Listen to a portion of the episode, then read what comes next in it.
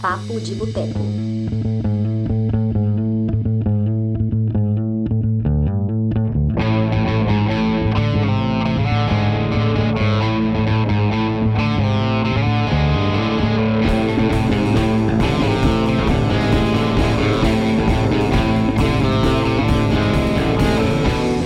Já parou para se perguntar por que, que a gente se identifica com tantos personagens do cinema? Especialista em comportamento e relacionamentos, Patrick Venice, considerou que existem ali cinco fatores críticos para gerar essa identificação. E eu vou falar com você quais são eles. Um, valores e motivadores do personagem que refletem os seus. Dois, personalidade e temperamento do personagem que combina com o seu ou é algo que você aspira a ser. 3. Empatia e conexão emocional. Você tem empatia pelo personagem, compartilha ou se relaciona com as emoções e respostas dominantes desse personagem e tem um fascínio por vilões e anti-heróis, bem como por heróis e oprimidos. 4. Experiências paralelas. Você está experimentando ou experimentou eventos semelhantes, desafios ou dor na sua vida, assim como o personagem. E 5. Aliviar, aliviar a dor e o escapismo.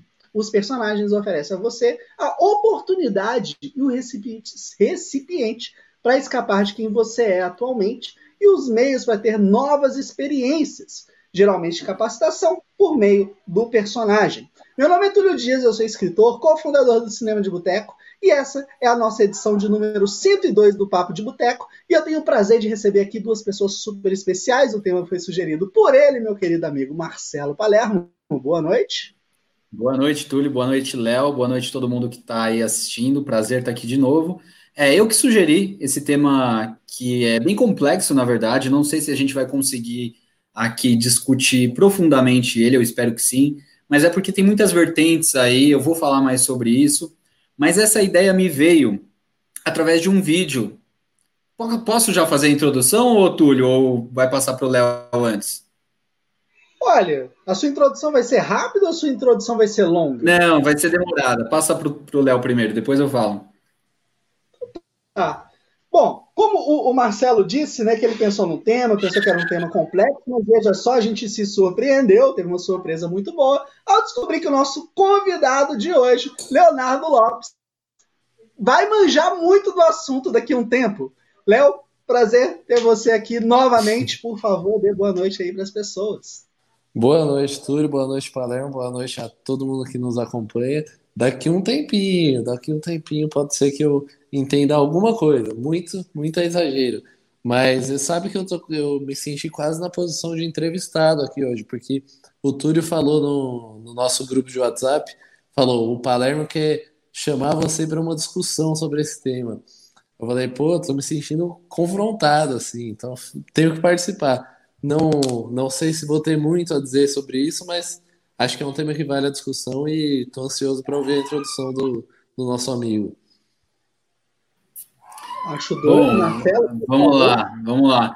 A gente fez uma live anteriormente e aí o Léo comentou sobre críticos estarem é, agora se adaptando a filmes dirigidos por mulheres com personagens femininas que não era uma coisa tão comum há um tempo atrás. Então, eles, é, digamos que estão se colocando no lugar, usando a empatia, para usar esse termo mais recente. E eu achei interessante, porque eu, eu sempre me identifiquei com personagens femininas, e aí eu queria entender, de verdade, não é uma coisa aqui para criticar nem nada, eu queria me aprofundar mesmo para entender até de vocês, meus colegas aqui que eu respeito tanto, como que funciona para vocês.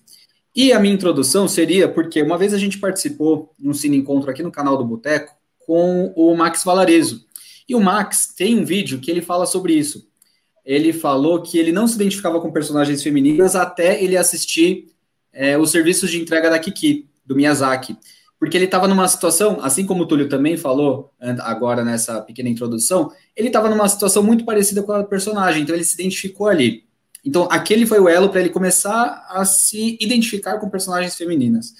E aí, a partir disso, a gente surgiu aí com esse tema de hoje, e é mais ou menos isso, é mais ou menos por aí. Eu, eu acho muito válido, né, lembrar aí da origem, né, dos nossos temas, das nossas pautas, porque quando uma pauta surge no meio de uma outra discussão de um outro programa, é sempre muito bom, porque a gente não tem o esforço de pensar numa pauta. Essa pauta surge naturalmente, então facilita para todo mundo e é muito gostoso isso. Quero começar aqui com algumas perguntas. A gente vai entrar nessa questão de identificação com personagens femininas, que deu origem né, ao tema de hoje, e falar uma coisa. É, existem né, algumas teorias, e tem uma que fala sobre as relações que estabelecemos com uma obra e que dependem de alguns fatores. Né? Esses fatores está no livro, eu não sei que livro que é, mas enfim. É, nosso conhecimento sobre o assunto, sobre o tema relacionado, nossa bagagem cultural, todo o capital social que a gente tem, a gente acumula né, ao longo da nossa vida, e nosso desenvolvimento crítico. Né? Ou seja, o que a gente entende, estuda, os filmes que a gente assiste. Né? Então, tudo isso influencia na forma como a gente entende, é, se identifica, se relaciona com uma obra. Seja ela um filme, um livro, música, tanto faz. Tá bom?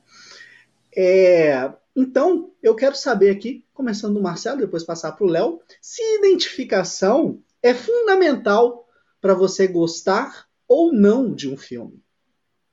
Eu acho que não. Eu acho que não. É... Por exemplo, eu não me identifico com o personagem do Jack Nicholson em O Iluminado. E eu amo aquele filme. Às vezes, talvez, né?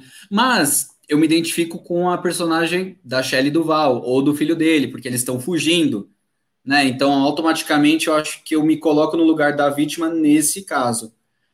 É, eu não sei, eu acho que sim, eu acho que a gente sempre vai estar procurando alguém ali que a gente se identifique, pelo menos naquela situação, que seja uma situação de fuga, mas não saberia te responder assim se é uma coisa para todos, se é possível ou não, não sei.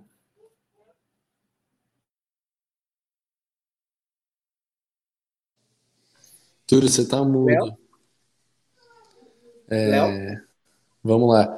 Então, acho que é, dentro de, dessa questão que o, que o Marcelo levantou, é, da situação, né? Acho que eu, eu, eu, vejo muito, muito a partir dessa ótica. A gente sempre se coloca a, ao assistir um filme muito dentro daquela experiência que os, que os personagens, as personagens ali estão estão passando, né? A câmera é nosso olhar e, e, vai guiar a gente por, por aquela situação. Então, por exemplo, num filme de terror, é, muitas vezes a gente simpatiza pelo, pelo vilão, sei lá, pelo Fred Krueger, pelo Michael Myers, pelo, pelas figuras mais, mais cruéis.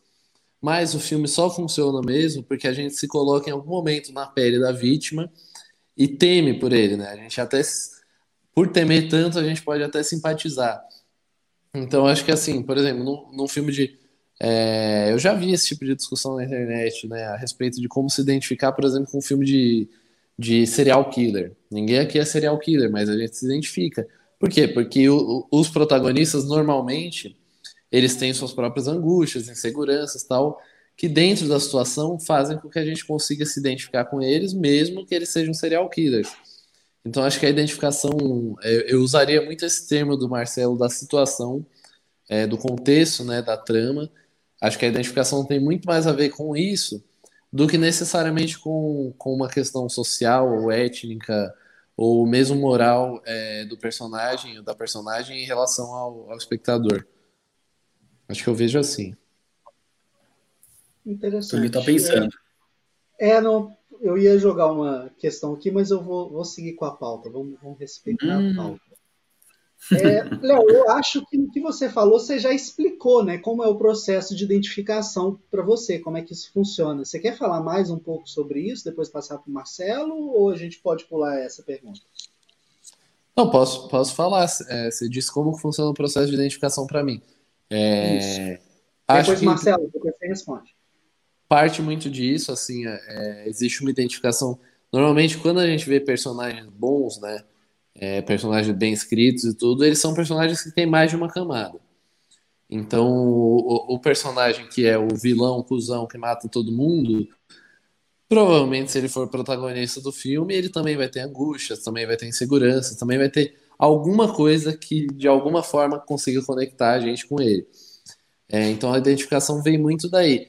Mas, já para entrar na questão que eu eu mencionei no, no, no Papo de Boteco sobre os melhores filmes do ano, que foi o que motivou a sugestão do Palermo, eu, eu falei um pouco sobre isso da, dos filmes protagonizados por mulheres, porque eu acho que, que existe uma quebra de conforto interessante é, quando a gente vê assim, pegando o, o, meu caso, assim, eu como um cara branco, um homem branco, hétero, tal, tal, tal, tal, tal, todos os padrões mais mais tradicionais e privilegiados da sociedade. Então, sempre que eu via um filme de ação ou qualquer filme, qualquer grande produção, normalmente eu conseguia me identificar em todos os aspectos com o protagonista. Então, o que eu acho, Túlio, para falar de processo de identificação para além de mim, é que eu acho que a identificação é, embora ela tenha como princípio sólido assim a questão emocional, a identificação psicológica, eu acho que outros fatores também estão envolvidos nisso. Eu acho importante a gente conseguir sair da nossa zona de conforto e priorizar essa identificação com o drama. Vai, vou pegar o exemplo que acho que foi até a partir dele que eu falei naquele dia, que é o nunca, raramente, às vezes, sempre. Nós três aqui, eu não vou, acho que não é um spoiler do filme porque é a premissa, mas nós três aqui não, não temos a menor possibilidade de saber como é passar por um aborto, porque nós somos homens. Mas a gente se tira um pouco da zona de conforto ao entender que aquilo é o drama de alguém e que é possível se identificar com esse alguém.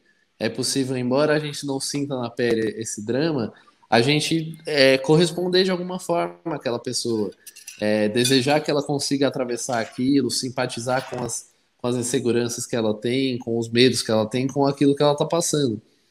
É, e, eu, e eu acho que aí, lógico que eu estou jogando uma série de pontos que a gente pode se aprofundar neles é, durante o programa, mas aí, aí a gente vai entrar em várias outras questões que são existe sim, uhum. existe esse tipo de identificação que tira a gente da zona de conforto, mas também acho que existe um esforço importante em conseguir fazer com que personagens, é, com que o público consiga se identificar com personagens de maneira mais ampla. Então é importante que tenha uma princesa da Disney negra, para que meninas uhum. negras consigam se identificar já numa identificação primária, sem ser. Acho que se a gente fosse, se eu fosse dividir em etapas, eu, eu falaria de identificação primária e identificação secundária. É, que aí é, quem, quem souber de conceitos psicanalíticos tem um, uma coisa aí que, que fala de primário e secundário. Mas eu ainda não estudei o suficiente para falar disso. Mas falando de, de, cinema, que é o que eu sei um pouquinho mais, é, acho que eu chamaria de identificação primária e secundária. Que é, é, isso, assim, a identificação primária é aquilo que a gente já consegue bater o olho ou, ou se identificar com uma determinada característica, ou origem, ou classe social e tudo mais. E a identificação secundária é a que todo mundo consegue ter com todo mundo, que é a empatia, uma ligação sentimental, é, não sei se eu fui muito confuso, se eu falei de muita coisa. Não, você foi bem mas... técnico, achei legal. Mas é queria, isso. queria só mandar um beijo para Karen, falar que eu ainda não vi Folklore. Ela me mandou o documentário, porém eu soube que o Rodrigo Pietro, que é um diretor de fotografia, dirigiu os clipes da Taylor Swift, que a Karen aqui faz parte do Boteco, é uma grande fã. É, eu vou assistir, Karen. Ô Marcelo, o que, que você tem a dizer sobre essa questão da identificação? Vamos lá, cara, eu acho, eu vou agora dar, talvez dar uma viajada, mas é, eu acho interessante, porque eu acho que todos nós temos personas dentro de nós. E muito do nosso ambiente contribui para isso, né? Então eu, por exemplo, e eu não estou falando aqui que eu sou um cara super desconstruído, blá blá blá blá blá. Mas eu fui criado com quatro irmãs. Eu tenho quatro irmãs mais velhas, né? Além da minha mãe, então, assim, a casa cheia de mulheres. Eu acho que isso contribuiu para a minha formação, em geral. Então, eu me sinto muito mais confortável, às vezes, é, com personagens femininas do que com masculino. E, e o ambiente masculino sempre me, me aterrorizou um pouco, talvez, na infância. Então, isso me ajudou a minha identificação com essas personagens. E aí, eu acho que eu criei personas dentro de mim. Então, às vezes eu vejo, sei lá, uma turma em o Bill, e eu totalmente me vejo naquela situação. Ou às vezes num, num filme que é sobre um casal hétero de relacionamento ali, e eu me vejo muito mais às vezes no lugar da mulher do que do homem. E isso não, não sei se diz muito sobre mim, mas assim, eu queria até entender, assim, porque eu acho que é um processo muito individual. Então, Marcelo, é legal você falar isso, porque quando você propôs a discussão, né, eu fiquei pensando, cara, quando eu assisto um filme, será que quando eu vejo aquele personagem, aquela personagem, eu tô pensando se ele é homem, se, se ela é mulher? Saca? Não tô, velho. Eu tô pensando muito a situação, a vida, o ambiente dela. Então, para mim é uma facilidade assim imensa. Mas, por exemplo, é, Túlio, no antes, do, antes da meia-noite, antes do pôr do sol, e aí, você toma lá duas vezes? Cara, não, nesse caso eu me identifico muito com o Jesse mesmo. Pois é. E no Dom John? Eu... Qual? Dom John. Dom John. do Joseph Gordon-Levitt. Uai, uai. A gente tenta, né? A gente tenta ser conquistador, mas a parte da punheta eu me identifico. É, exatamente. É, tem uma questão aqui, o Vitor colocou, eu me identifico com vilões. E aí vou puxar para a próxima pergunta. O Léo já fez um pequeno esboço para falar sobre isso, mas é possível se identificar com assassinos e vilões sem que isso signifique que você seja doente? E antes do, de passar aqui a pergunta, a resposta né, para o Léo e para o Marcelo, eu estava conversando muito com a Nath sobre o Coringa. É, tem uma cena do filme, e aí, gente, quem não viu o Coringa, desculpa, tá? Mas é uma cena que eles estão dentro do trem e tem três caras importunando uma garota. E o que, que o Coringa faz? Ele vira e fala, porra, para, né? E os caras não param, ele vai lá e mata os sujeitos. É uma situação em que a gente sabe que ele tá errado. Só que ao mesmo tempo, a gente tá no foda-se, saca? Ele matou uns três babacas. Então é muito curioso é, como funciona essa questão da empatia, como a gente consegue é, se identificar com um personagem totalmente condenável numa atitude que ele tem. Então, Léo, por favor, explica essa situação aí dos vilões e dos assassinos para o Vitor saber que ele não tem problema. Vitor, abração. Não, o Vitor tá. Acho que todo mundo vai se identificar com o Vitor, porque acho que, assim, pode ser que eu esteja falando alguma besteira, mas talvez um psicopata não se identifique com outro psicopata, né? E talvez a gente conseguir se identificar com psicopatas e com assassinos seja um sinal de que a gente não é um deles. Porque porque é justamente isso, assim, quando, quando não é à toa que tantos produtos sobre tantas séries, filmes, é, tantas narrativas sobre serial killers, sobre psicopatas é, e tudo mais, deem tanto certo, façam tanto sucesso. É, elas exigem que o público se identifique e consiga simpatizar com aquelas figuras e curtir aquelas histórias. É, porque justamente isso, você se identifica com a construção do personagem, com as coisas pelas quais ele passa, com com tudo que ele vive, mesmo que necessariamente você não viva situações, espero, né? É, você não viva situações como aquelas, você não mate ninguém por aí. E essa situação do Coringa, embora eu não goste do filme, tudo, mas, mas é, é, é bem interessante, porque o Coringa, no filme do.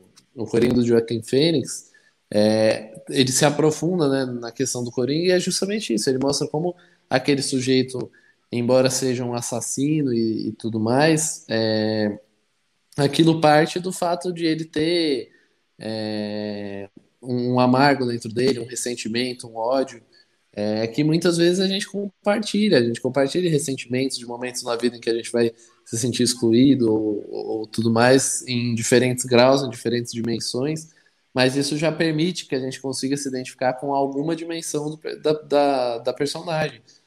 E, e muitas vezes também, mesmo quando não rola essa identificação, você cria uma espécie de admiração virtuosa mesmo. Né? Tem muitos psicopatas do cinema, sei lá, o Hannibal Lecter. Eu me identifico no filme muito mais com a Clarice, é, com tudo que ela vive e tal. Acho uma personagem muito foda. Mas eu acho que tem uma, uma certa admiração virtuosa pelo Hannibal Lecter. Você pensa assim, puta, esse cara é muito foda.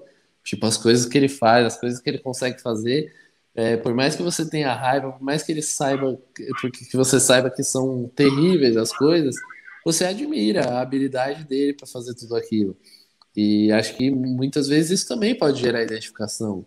É, você achar o cara foda no que ele faz, mesmo que o que ele faz seja horrível. Acho que o fato de ser essa barreira da ficção, né, permite que a gente atravesse certas questões morais. Se fosse um assassino na vida real, você não ia admirar, mas é da, é da ficção. Então, enfim, acho que são duas são dois pontos que que fazem com que a gente entenda, e, entenda não, com que a gente realmente se identifique e com quem se identifica com vilões, com assassinos e tudo mais. Perfeito, Léo. Marcelo, o que, que você tem a complementar? Cara, queria dizer que eu estou adorando os comentários aqui da Karen, da Natália, do Vitor. O Vitor falou uma coisa aqui que eu fiquei pensando. Ele falou que ele se Não sente é? assim.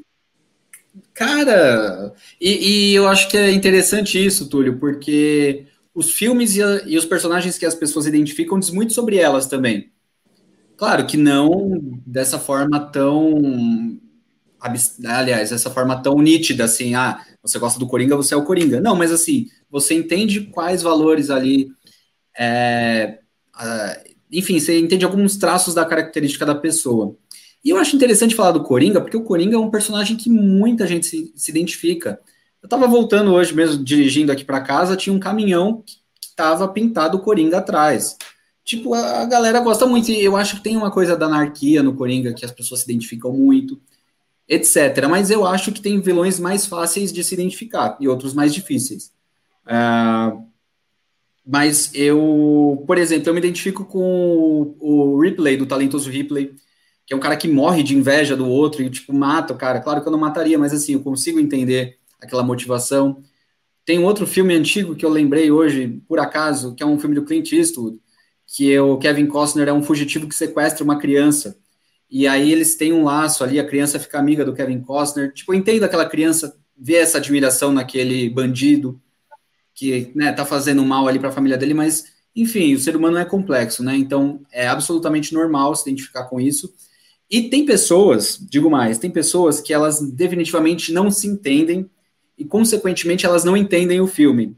Então, eu tenho uma amiga, por exemplo, que às vezes ela vê um filme ela fica com raiva e ela acha que ela não gostou do filme. Quando, na verdade, eu acho que ela não entende nem a si mesma e aí ela não, não tá sabendo lidar com aquilo, entende? Mas o filme foi ótimo, para ela que não sabe. Legal você ter falado isso, foge um pouco né, da nossa discussão, mas é quando um filme tem como objetivo ser repugnante, causar incômodo, e a pessoa vai falar, ah, não gostei desse filme. Cara, é, ele cumpriu a função dele, né? Ele fez exatamente o que ele tinha que fazer. E se você teve essa reação, caraca, né, ele deu certo. Acho que é muito a questão da pessoa, para gostar de algo, ela tem a necessidade de se identificar. E quando ela não consegue essa identificação, acaba criticando, acaba falando que não gosta. Né? Exato.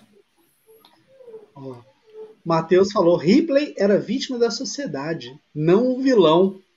Marcelo, quer falar sobre isso quando eu puxo a próxima pergunta? Cara, eu quero, porque eu entendo isso e eu. Assim, ele é um vilão, ele mata, então ele é um assassino. Porém, ele é um cara que dá para entender as motivações dele, não estou justificando o ato. Porém, ele é um cara que ele era gay nos anos 50, é, é, pobre, não pobre, ele não era pobre, mas assim, ele vai lá e vê a vida de playboy que o Jude Law vivia, e aquela sociedade, enfim, bastante hipócrita, e ele sendo sempre... É, e o filme não é tão claro nisso, né? Você vê que é, é, alguns indícios ali, mas você pega que ele é essa que vivia à margem da sociedade ali, né? E era um cara que, muito inteligente, que poderia ser muito mais, não fosse os preconceitos que ele atravessou ali. Isso é uma interpretação minha, porque né, é, é, isso também, a obra ela, ela é subjetiva, né? É, a gente vai montando esses personagens na nossa cabeça. Sim. Só uma consideração para quem não entendeu o que, que o Marcelo está falando, ele está se referindo ao filme O Talentoso Ripley com o Matt Damon, o Jude Law, né, um filme ali de 97, 98, e teve uma continuação. 99. Assim, não, o Talentoso Ripley é 99? É, porque no ano que a gente fez o especial de 1999, ele estava lá, no, no Meus Melhores. Meu Deus, 1999 foi o melhor ano do cinema mesmo, tá vendo? Foi, é, e teve a continuação com o John Malkovich, eu não lembro o título, mas foi lançado alguns anos depois. Né? Bom, Léo, quer falar alguma coisa do Talentoso Ripley? Não te perguntei, desculpa. Não. Não? Você não gosta do Talentoso Ripley, Léo? Cara, eu não vi. Ah, cara. Pô, veja. Antônio Miguel. Eu devo. É. Eu devo esse filme. É. Ó. Gwyneth Paltrow. Eu gosto da Gwyneth Paltrow nesse filme, Matheus. Manda bem. Manda bem, manda bem. Eu vou Blanchett, agora. Philip Seymour Hoffman. Tem um elenco muito bom. Mas, ó, vamos, vamos gastar um pouquinho. Vamos. É, Leni Riefenstahl fez em 1935 uma obra documental que até hoje surge em listas de melhores filmes de todos os tempos. Na ocasião, ela registrou um encontro nazista e mostrou a força de Hitler. Usando closes para favorecer a mensagem, a cineasta criou um registro histórico da força e influência, que gerou imensa identificação com a população alemã. População, inclusive, que costumava falar, né? Alemanha acima de tudo e Deus acima de todos. Não sei se vocês reconhecem isso de algum outro lugar. É, uhum. Diante desse fato, se levarmos em conta o Brasil atual, será que o nosso querido presidente, que não é coveiro e também não tem pressa para cuidar dos seus, ele foi beneficiado pela narrativa política e social que vivemos, com tantas denúncias de corrupção? Como é que vocês, começando pelo Marcelo, é, interpretam a identificação que a grande população brasileira, infelizmente, tem com esse filho da puta roubado da casa do caralho, sem bolas? Nossa, Túlio. É, primeiro, filho da puta arrombado. É, pergunta difícil, porque eu acho que no meio disso tem tudo, tem de tudo um pouco, né? Tem gente mau caráter de verdade, mas não dá para dizer que todo mundo é. Claro que não.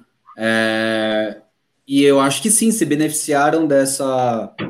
E, e até a, a, com o Covid hoje, assim, eu vejo muito idoso passando receita de limão, falando que limão melhora tal. Não é que essa pessoa ela tá, quer espalhar fake news, ela é vítima, acho que, de um, de um processo aí que, eu, que a imagem tem tudo a ver. E você sabe que, para o contrário também, Túlio, talvez fuja um pouco da pergunta, mas eu vou até citar um outro filme que eu acho muito importante para esse tema, que é No, do Pablo Larraín, onde a, a, ele narra um período da história chilena onde o Chile estava ainda é, sob a, o regime do Pinochet, que era um ditador, e é uma história recente. E aí eles usaram uma estratégia, porque a, a galera política eles estavam tentando mudar essa visão dos chilenos, é, mostrando de como eles torturavam pessoas, de como aquilo era péssimo para a sociedade. Só que isso era muito pesado e algumas pessoas não queriam ver isso. Aí o que, que eles entenderam que, é, que o que funcionaria? Uma propaganda de marketing, que a galera queria ver como um arco-íris, aquela coisa americana. Eles fizeram uma campanha, o personagem do Gael Garcia Bernal interpreta esse cara que monta essa campanha, que é uma coisa muito feliz, entre aspas, para que as pessoas tivessem identificação. E aquilo acabou tirando o Pinochet é, com apoio popular. Mas eles tiveram que convencer as pessoas de uma outra forma que não era com a verdade. Não sei se tem a ver aí, mas. Tipo, uma campanha. Eu... Pode, falar, Marcelo, pode falar. Você está travando um pouquinho, tá? Você deu umas Travei? travadinhas de leve. É, deu umas travadinhas de leve. Mas deu para ouvir, deu para entender o raciocínio. Tá. tá, se precisar eu repito, tá? Léo, pode falar. Bora lá. Então, acho, acho interessante a questão do. Eu não esperava essa pergunta, Túlio. Cara, Túlio me, me jogou uma questão política aí para. Mas acho que identificação tem total a ver né, com isso. Acho que política é, em último grau, identificação. Política no sentido representativo no sentido de voto, é, ao menos assim, no contexto em que eu sobre o qual eu posso falar alguma coisa, que é política daqui, eu vejo que sim, as pessoas votam de acordo com, com figuras com as quais elas se identificam, ou ao menos com narrativas com as quais elas se identificam, né? Não, não necessariamente que os políticos em quem elas votam representam elas e pensam como elas, mas a, a narrativa que eles construíram faz parecer isso. E eu acho que o Bolsonaro, assim, ele, é, ele constitui isso, assim, essa, essa narrativa que deu certo, é, do ponto de vista eleitoral. Para ficar bem na, na questão da pandemia, Túlio, é, para nem entrar em questão do que motivou o voto em 2018, mas pegando realmente para como o Bolsonaro representa um espírito do tempo durante a pandemia, cara, eu acho que vai para além de, de, identificação ou de filha da putagem ou de mau caratismo, qualquer coisa do tipo, é, especificamente do contexto nacional. Eu acho que a gente tem no caso da indiferença, por exemplo, de falar de priorizar a economia em relação a vidas, ou de falar e daí, ou, ou qualquer discurso desse tipo, eu acho que a gente tem assim a percepção muito clara de que se constrói um, uma, uma organização do, do capitalismo, do mundo do trabalho, do consumo, cada vez mais do individualismo e da indiferença, sabe? Do, do, cada um por si, do Uber, do iFood, dessas empresas de plataforma que cada vez isolam mais os indivíduos, cada vez mais está cada um por si, e você é seu próprio patrão, e você é seu próprio funcionário, e você fecha o vidro para o cara que está do seu lado, você não, não encontra mais com ninguém que está fora do seu apartamento, seu serviço é individual, e acho que o, e, e isso tem muito a ver com esse espírito de competição de cara, eu preciso não ligar para o outro porque ele pode tomar minha vaga, porque ele pode tirar meu dinheiro, porque então acho que é uma coisa muito característica do desse capitalismo tardio, né, desse capitalismo contemporâneo, é, que afeta tanto a população brasileira quanto acho que mundial. E acho que é essa esse tom de indiferença, de não ligar para a morte, de não ligar para o outro, se o outro vive ou morre, é, o Bolsonaro encarnou muito isso, que é realmente um espírito coletivo de que me parece cada vez mais coletivo, cada vez mais amplo disso mesmo, de olha, não ligar para o outro, de tô nem aí se você vai viver ou se você vai morrer, você é só mais um para mamar na teta do governo, para ocupar espaço para isso, para aquilo, sabe? Essa, esse discurso da indiferença eu acho muito forte é, e muito, muito popular hoje, assim, capaz de, de captar muita gente até gente que nem assume ter esse discurso, mas que nas, nas suas ações, nas suas práticas tem. Então, acho que é, política é identificação e acho que não é não é nada por acaso que tanta gente se identifique com, com os discursos e com a figura do presidente hoje. Pois é, é uma coisa curiosa é ver como as coisas se repetem né, ao longo da história. Não estou dizendo tá, que o, arrombado aqui que foi eleito, ele vai, sei lá, fazer um quarto Reich, vai. É, mas é curioso como a gente pensa ali na Alemanha, na época da Segunda Guerra, a forma como o Hitler era idolatrado, é, os caras todos andavam com corte de cabelo igual a ele. É, bicho, eles acreditavam que o Hitler estava fazendo a coisa certa, sabe? e tudo por conta da força e da qualidade realmente como essa manipulação foi feita. Funcionou ali de uma forma brilhante, porque a Alemanha, né, os alemães estavam acreditando que realmente o cara queria o bem do país. Ele ia resolver os problemas que eles estavam vivendo. E quando a gente olha aqui no Brasil, o Léo falou essa questão né, do, do padrão, o comportamento, o egoísmo das pessoas é, dadas as devidas proporções, tem tanta diferença, né, do que a gente está vivendo agora. Ô, Túlio, posso dar uma viajada aqui? Mas é claro. Bora. É, um filme que fala muito sobre isso é o italiano do Ettore Ecola, Escola, que chama Um Dia Muito Especial com a Sofia Loren e com o Marcello Mastroianni. Ela faz uma dona de casa, que é bem até o tipo de papel que a Sofia, Sofia Loren, falei Sofia Coppola, Sofia Loren, gente, pelo amor de Deus. É, que a Sofia Loren faz, e ela é uma dona de casa ali, pobre, na Itália, e o condomínio todo ali dela sai para ver Hitler que ele tá indo pra, passando pela Itália, inclusive o marido dela e os filhos. Então, tipo, ninguém sabe muito o que, que tá indo ver, mas assim, tá uma comoção, todo mundo quer ir ver esse cara. E no meio dessa multidão tem muita gente boa, entre eles ela, que é uma pessoa boa, mas que não sabe muito o que está acontecendo e que não acha nada demais naquilo, né? Então acho que esse filme ele, ele identifica bem esse personagem. Uma outra coisa que eu queria falar sobre identificação, o Matheus perguntou aqui se a, se a questão sociocultural também ajuda na identificação. É, eu acho que os filmes americanos deram uma falsa impressão, porque a gente cresce assistindo esses filmes, então a gente se identifica com eles, claro, beleza. Só que o Brasil tá cresceu, a nossa geração, achando que a gente é Estados Unidos, sendo que a gente não tem as escolas iguais nos Estados Unidos. Tipo, não é nada a ver, mas eu acho que dentro da gente, e eu tô falando de mim, tal, talvez também, a gente cresceu com essa coisa assim de filme americano, sabe, daquela casa americana e, cara, isso não tem nada a ver com a nossa realidade. E, mas isso gera eu acho que isso explica muito do comportamento, é, até eu vejo, sei lá, do paulistano interiorano, talvez, eu vejo essas casas assim, de condomínio, é uma tentativa de ser uns Estados Unidos, acaba não sendo, mas eu, eu acho que tem muito dessa influência e dessa identificação. Perfeito, perfeito. Ó, tem algumas questões aqui, né? Márcio, boa noite. É, eu, eu, vou ler aqui o que as pessoas comentaram, aí a gente já vai para outra pergunta, tá? O Fabrício falou: me identifiquei com a personagem do Joseph Gordon-Levitt em 500 Dias com Ela, no nível de reviver emoções. A Zoe quebrou meu coração de novo. Cara, Fabrício, eu recomendo que você veja, né? Eu escrevi uma crítica sobre, fiz uma live no 365 Filmes do Ano falando sobre esse filme.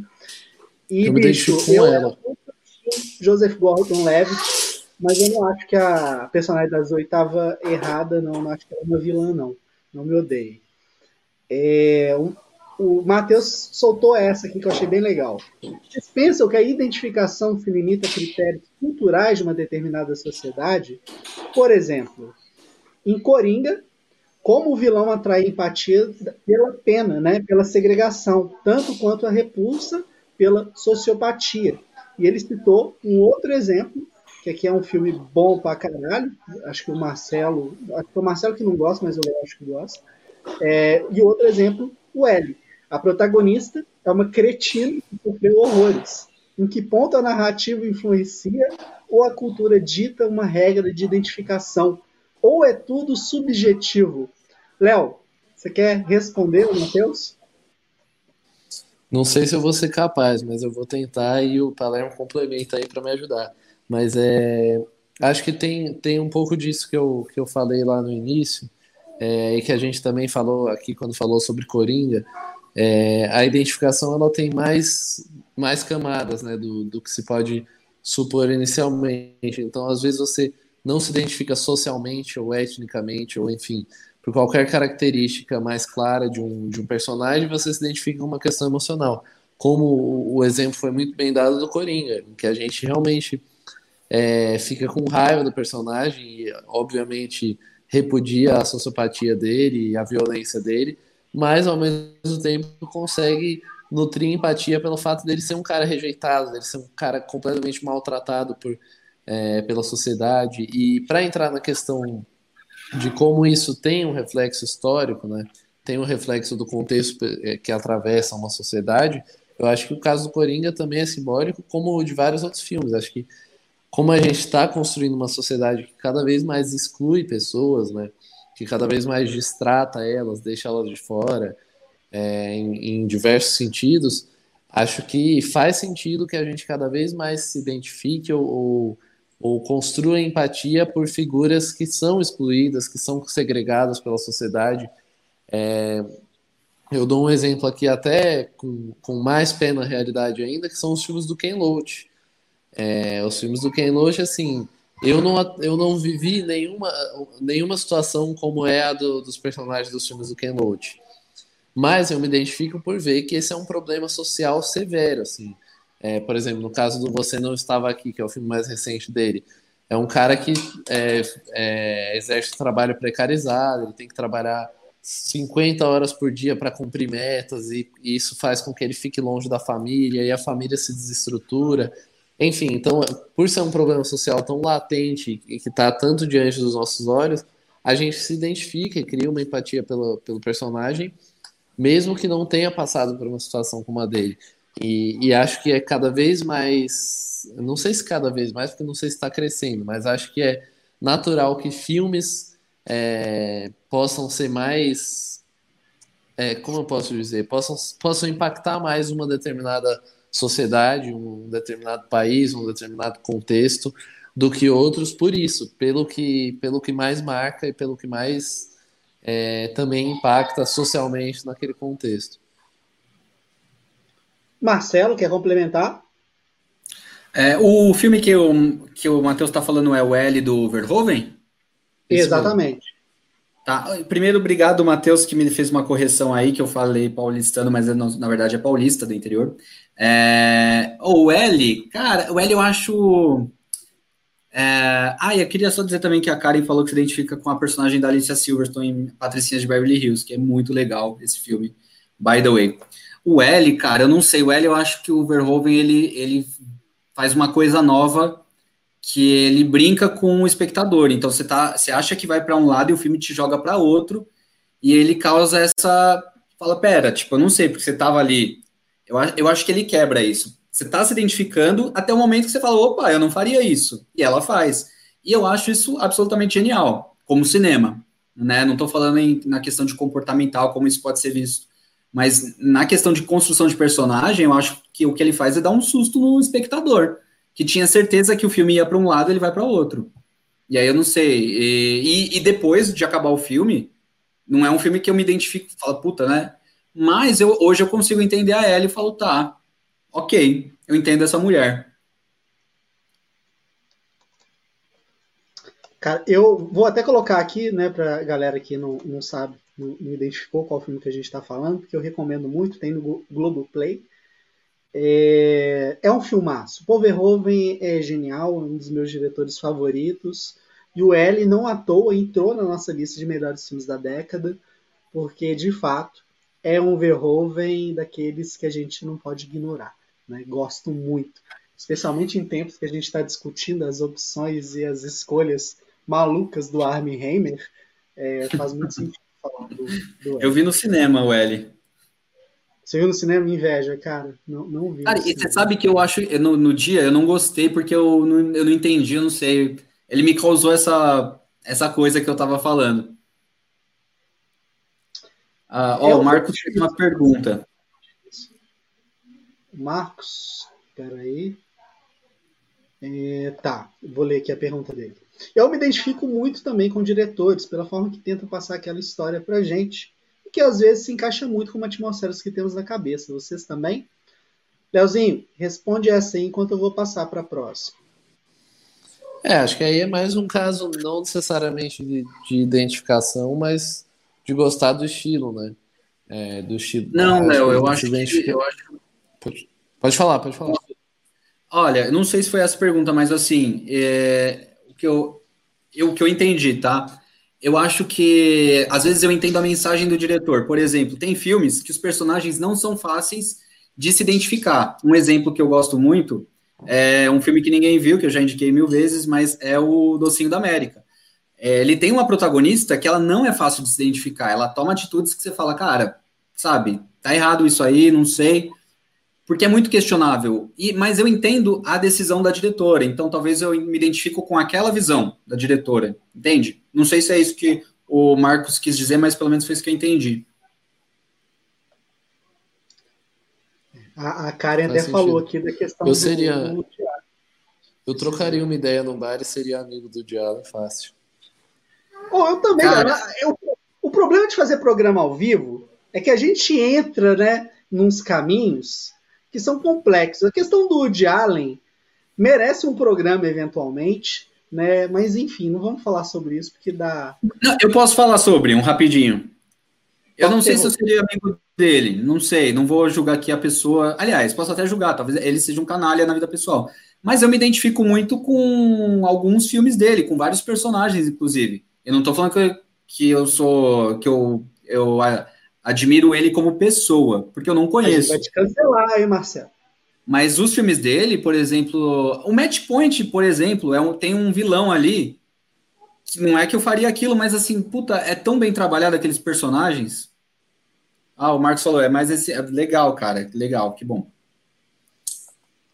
É, o Vicky Cristina. Barcelona, a forma como é, os personagens europeus enxergam os Estados Unidos, aquilo é tipo, é super identificável. É.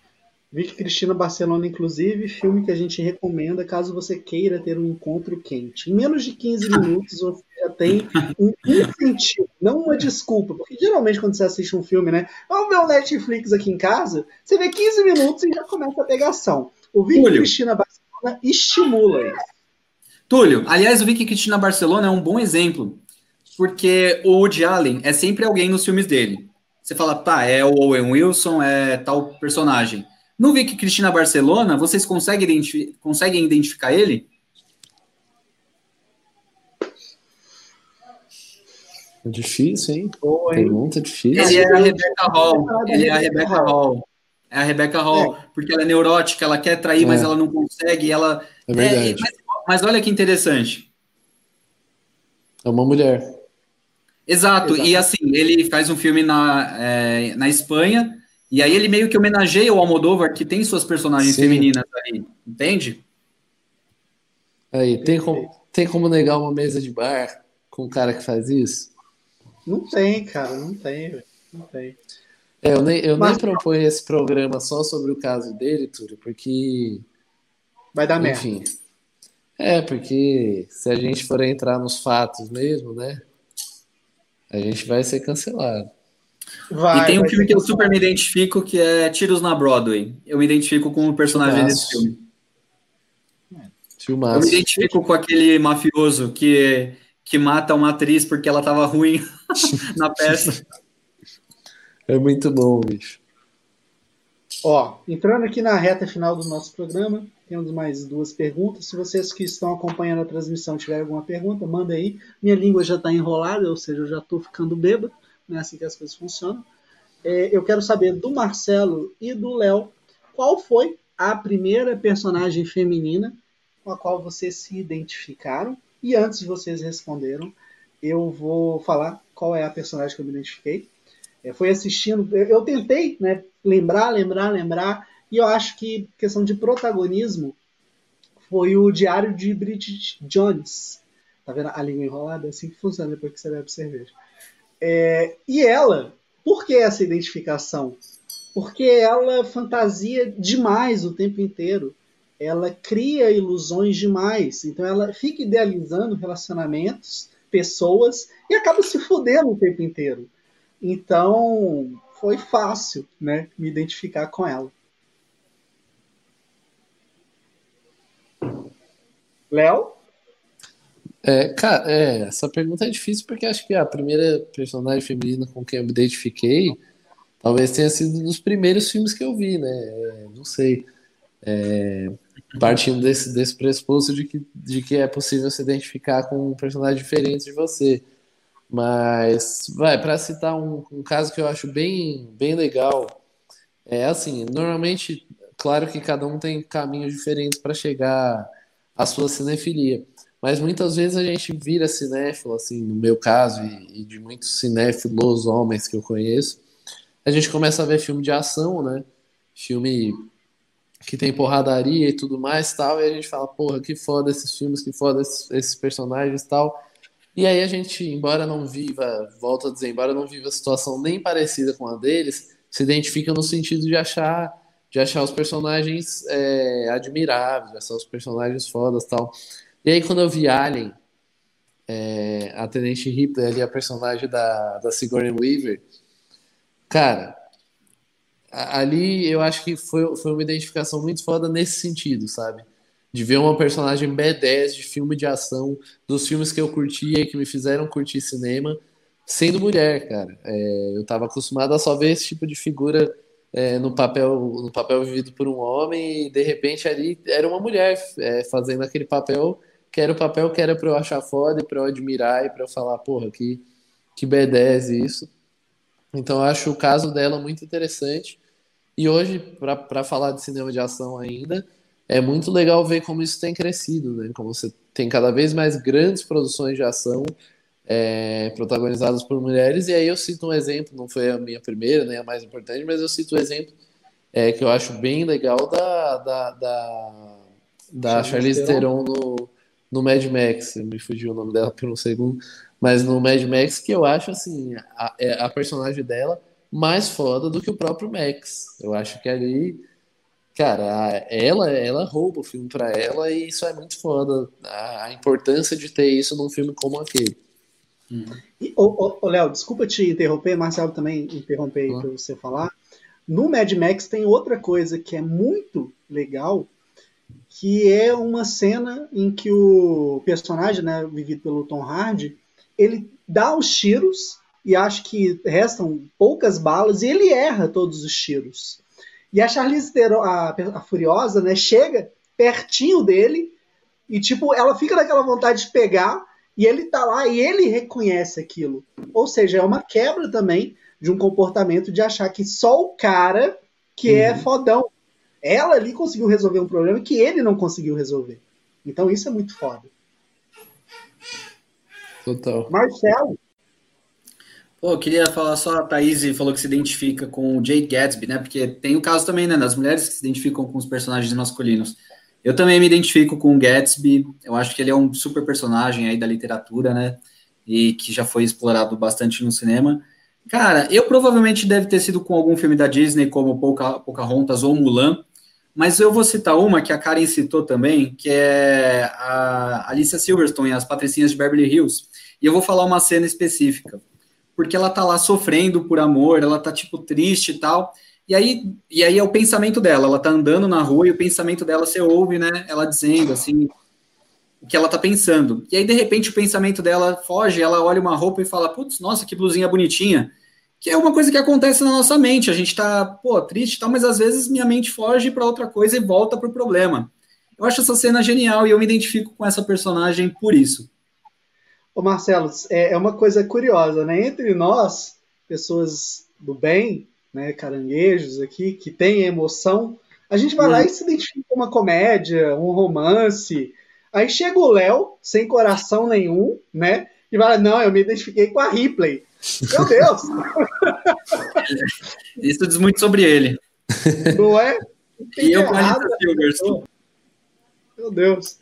Ó, uma possível falta de identificação teria prejudicado filmes com personagens femininas mais complexas e também, ou filmes dirigidos por mulheres. E aqui, antes de passar para o Marcelo e depois para o Léo, quero lembrar a situação quando a gente teve aquela releitura dos Caça-Fantasmas, totalmente estrelada por um elenco feminino.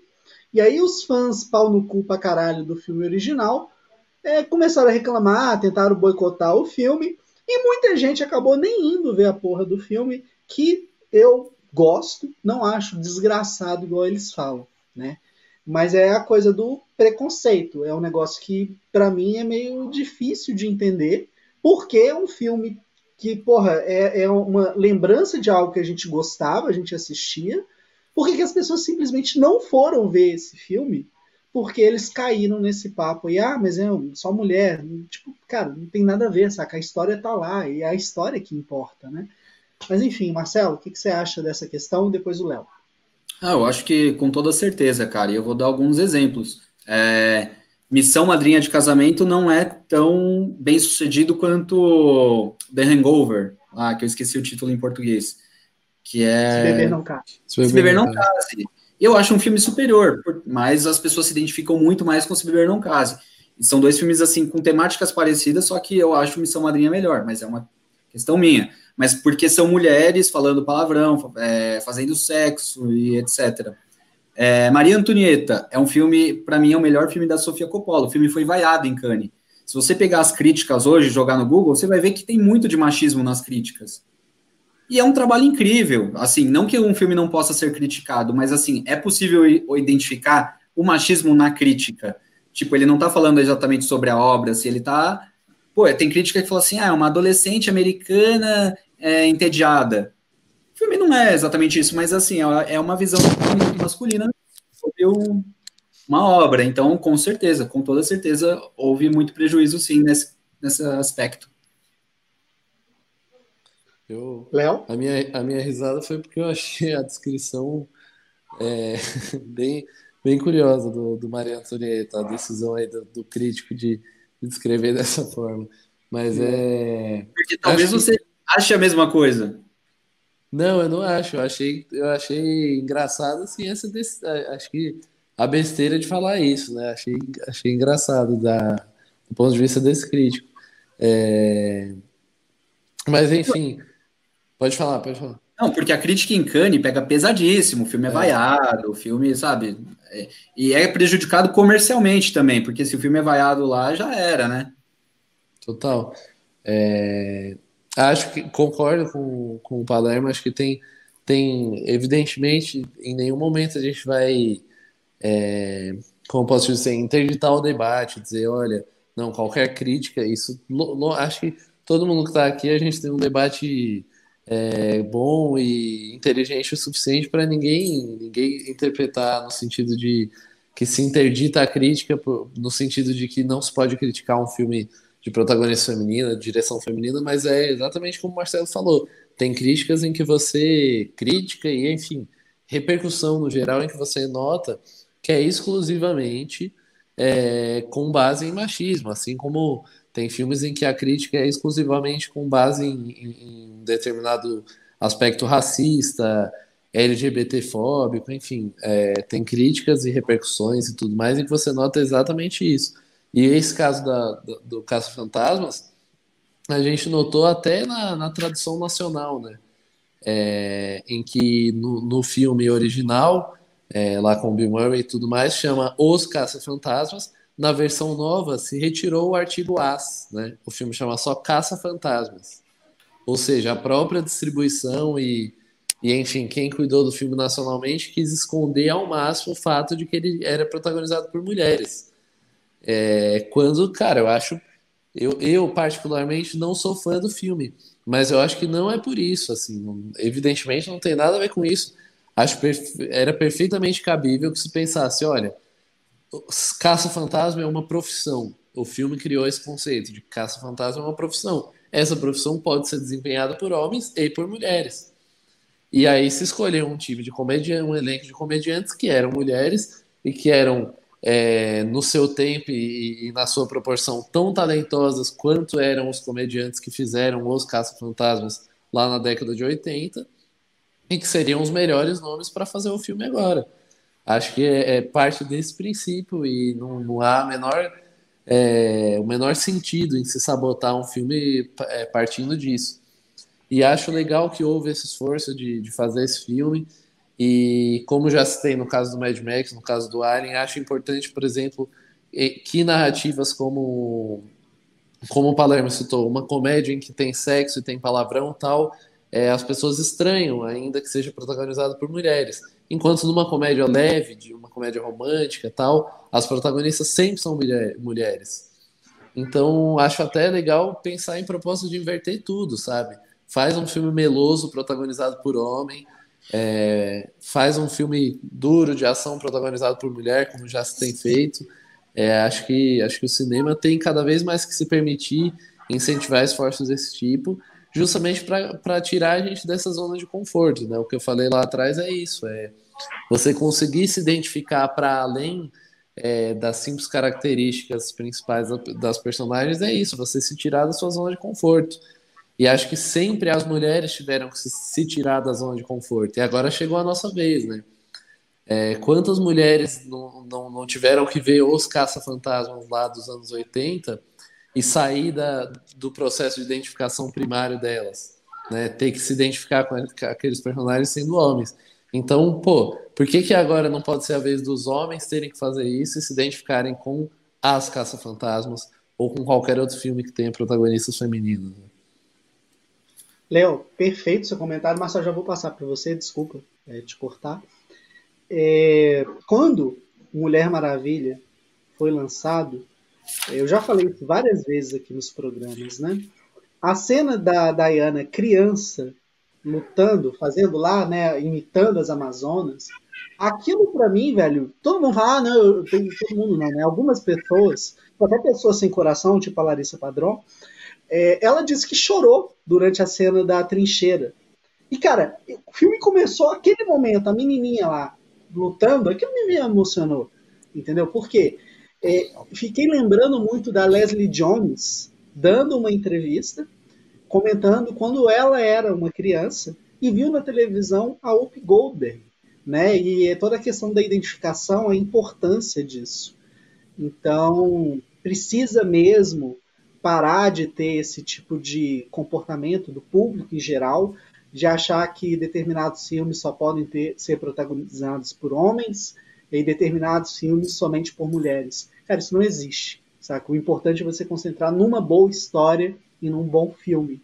É, as pessoas são as pessoas e não importa quem são elas, importa o que elas estão vivendo e como essa narrativa é transmitida pra gente. Né? Marcelo? Deixa, deixa eu dar um recado, interromper antes do Marcelo.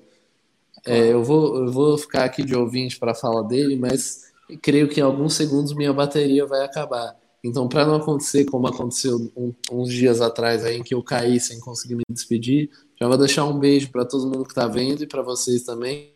Se não acabar, eu me despeço mais formalmente no final, mas vou ficar aqui ouvindo a fala do Marcelo e pode ser que eu caia logo logo. Você não tem carregador, não, velho? Cara, eu tô, eu tô sem hoje. É, eu, tô, eu tô com o fone ligado aqui. Tô... Antes de eu falar? É, o, é, o Marcelo, valeu. Ô, Léo, só responde essa pergunta aí do Matheus. Não, não me identifiquei. Acho que eu me identifiquei super. Eu me identifiquei super. E você, Túlio? Ó, pra galera que tá acompanhando só no podcast, o Matheus perguntou. Pra... Ih, já caiu. Pediu. É, Ó, o Matheus perguntou, para não perder o costume, quais dos três se identificou com a Dani, protagonista de Midsommar? Olha, eu me identifiquei. E por que, que a gente falou pro Léo responder? Porque o Léo detesta Midsommar. É é, eu me identifiquei sim com a Dani. Talvez eu tenha me identificado mais com ela do que com qualquer outro personagem do filme. É, toda a questão dela ali, não sei, acho que bateu muito para mim. Uma coisa interessante que bateu para mim na Dani é que ela tá muito ali, tipo, outsider.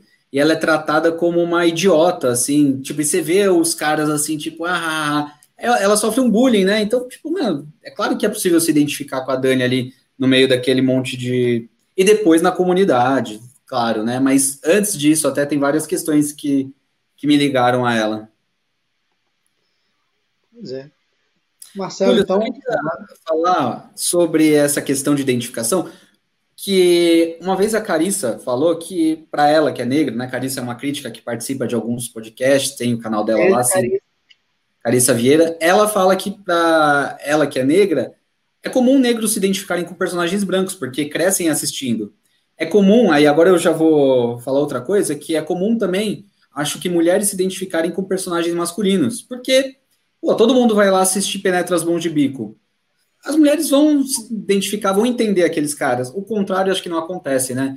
Por exemplo, falar, ah, Maria Antonieta é patria, o Caio acho que falou. Eu não tô nem falando que o Caio é machista, tá mal, Caio, não me entenda mal. Mas ele falou assim: a Maria Antonieta é patricinha, mas o filme é bom. Tipo, mas. Por exemplo, o Gatsby. O Gatsby também é um playboy, mas isso nunca é ligado, tipo, ah, ele é um playboy, mas o filme é bom. Isso é como se não já tivesse muito normalizado né? Eu acho que é essa percepção ainda que está muito enraizado em mim, em todos nós, né? Sim, perfeita essa colocação. Mano Marcelo, colocações finais para a gente entrar aqui nos finalmente do nosso programa. Olha só, feito em uma hora hoje. Bom tempo. Ah, queria mandar um beijo pro Léo que caiu e, pô, o papo rende, assim, tem que continuar numa mesa de bar. Alguém falou aí, numa mesa de bar com o Woody Allen. Vamos, vamos fazer isso aí. Tô brincando, gente, é brincadeira. Acho e eu recebi uma foto do Túlio, gente, é, comprometedora, eu diria. Queria dizer isso aqui ao vivo. No grupo, mandaram. Gostei de receber, achei legal, deu uma movimentada ali. Deu, deu uma movimentada no grupo. Inclusive, lancei até uma ideia de um infoproduto de emagrecimento. É. Eu vou fazer uma série de selfies e eu vou fazer você perder a fome. Né? E se você não perder a fome, você pode espantar a criança. Anim... Não, criança não. Calma aí. Você pode espantar barata, essas coisas, né? Então foi, foi bacana. O Jobas falou que ia me cancelar, eu mandei a foto para ele, foda-se. É isso que eu gosto no Túlio, gente. A gente tem esse host que mais autêntico acho que é impossível. Valeu. Tem, tem, vários nudes expostos aí pela internet. Se procurar, acha uns, cara. Bem, bem... Não, tô brincando, mas gostei muito do papo de hoje. Eu que sugeri esse tema e você conduziu perfeitamente bem, Túlio. Então, é isso. E queria mandar um beijo para todo mundo que participou de verdade, que fez a discussão ficar ainda mais legal. É, a Karen falando aqui quase perdeu o emprego por causa da movimentada no grupo, né? Mas, gente, cara, foi muito engraçado porque era a foto da minha bunda, tá ligado?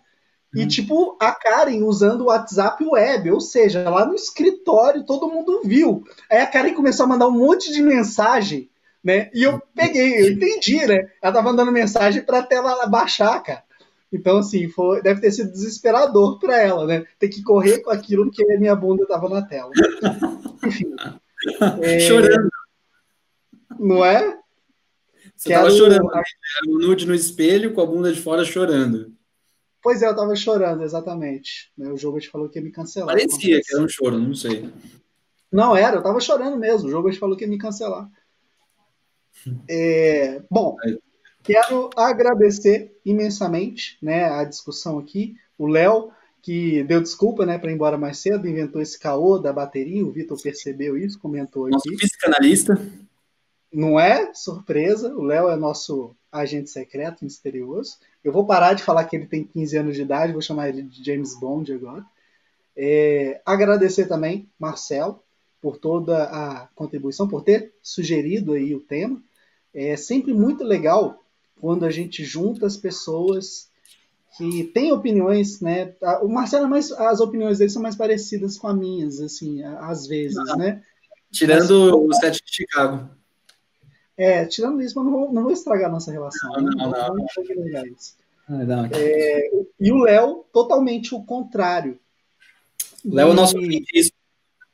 Não é? E isso é um negócio muito importante, gente. É quando a gente cria um grupo de pessoas que trabalham e pensam de formas diferentes, mas a gente consegue manter ali um ambiente de respeito e aprendizado constante, né? Porque quando a gente está só entre pessoas que pensam, falam as mesmas coisas que a gente, a gente não cresce. Né? A gente está ali, num status básico. E quando a gente tem pessoas que vão lá e confrontam aquilo que a gente pensa, acredita e diz, a gente cresce, a gente amadurece. Né? Então é sempre muito bom ter essas discussões. Marcelo, muito bom gravar com você, muito bom gravar com o Léo. E agradeço aí as 12, 13 pessoas que acompanharam essa transmissão ao vivaço. Mandar um beijo. Túlio, posso só falar uma coisa que eu lembrei de um personagem também que eu me identifiquei? Mas é claro. É a do Meu Primeiro Amor. Meu Primeiro Amor, My Girl, com Macaulay Culkin. Tem uma cena que ela vai numa aula de escrita, porque ela tá meio apaixonadinha pelo professor. E aí tá todo mundo. Cara, eu falei, cara, quando eu crescer eu quero fazer aula disso. E hoje eu tô fazendo aula de escrita criativa. E eu, me vem muito na cabeça essa cena da, da. Eu esqueci o nome da personagem, mas ela nessa aula cheia de adultos ali. Exatamente. Eu revi, eu revi o meu primeiro amor ano passado, um dos filmes favoritos da Nath. E que filme lindo, né, cara? Ele é impressionante como depois de tanto tempo, eu não assisti esse filme desde que eu era moleque mesmo. É, provavelmente a minha revisão com mais espaço, assim, né, desde a vez que eu vi pela última vez para revisão. E, cara, ele ainda funciona. Filme lindo, lindo, lindo, lindo. Então é isso, gente. Beijo para todo mundo. A Dani Pacheco vai aí cuidar da programação para colocar esse programa no Spotify. Dani Pacheco, beijo para você.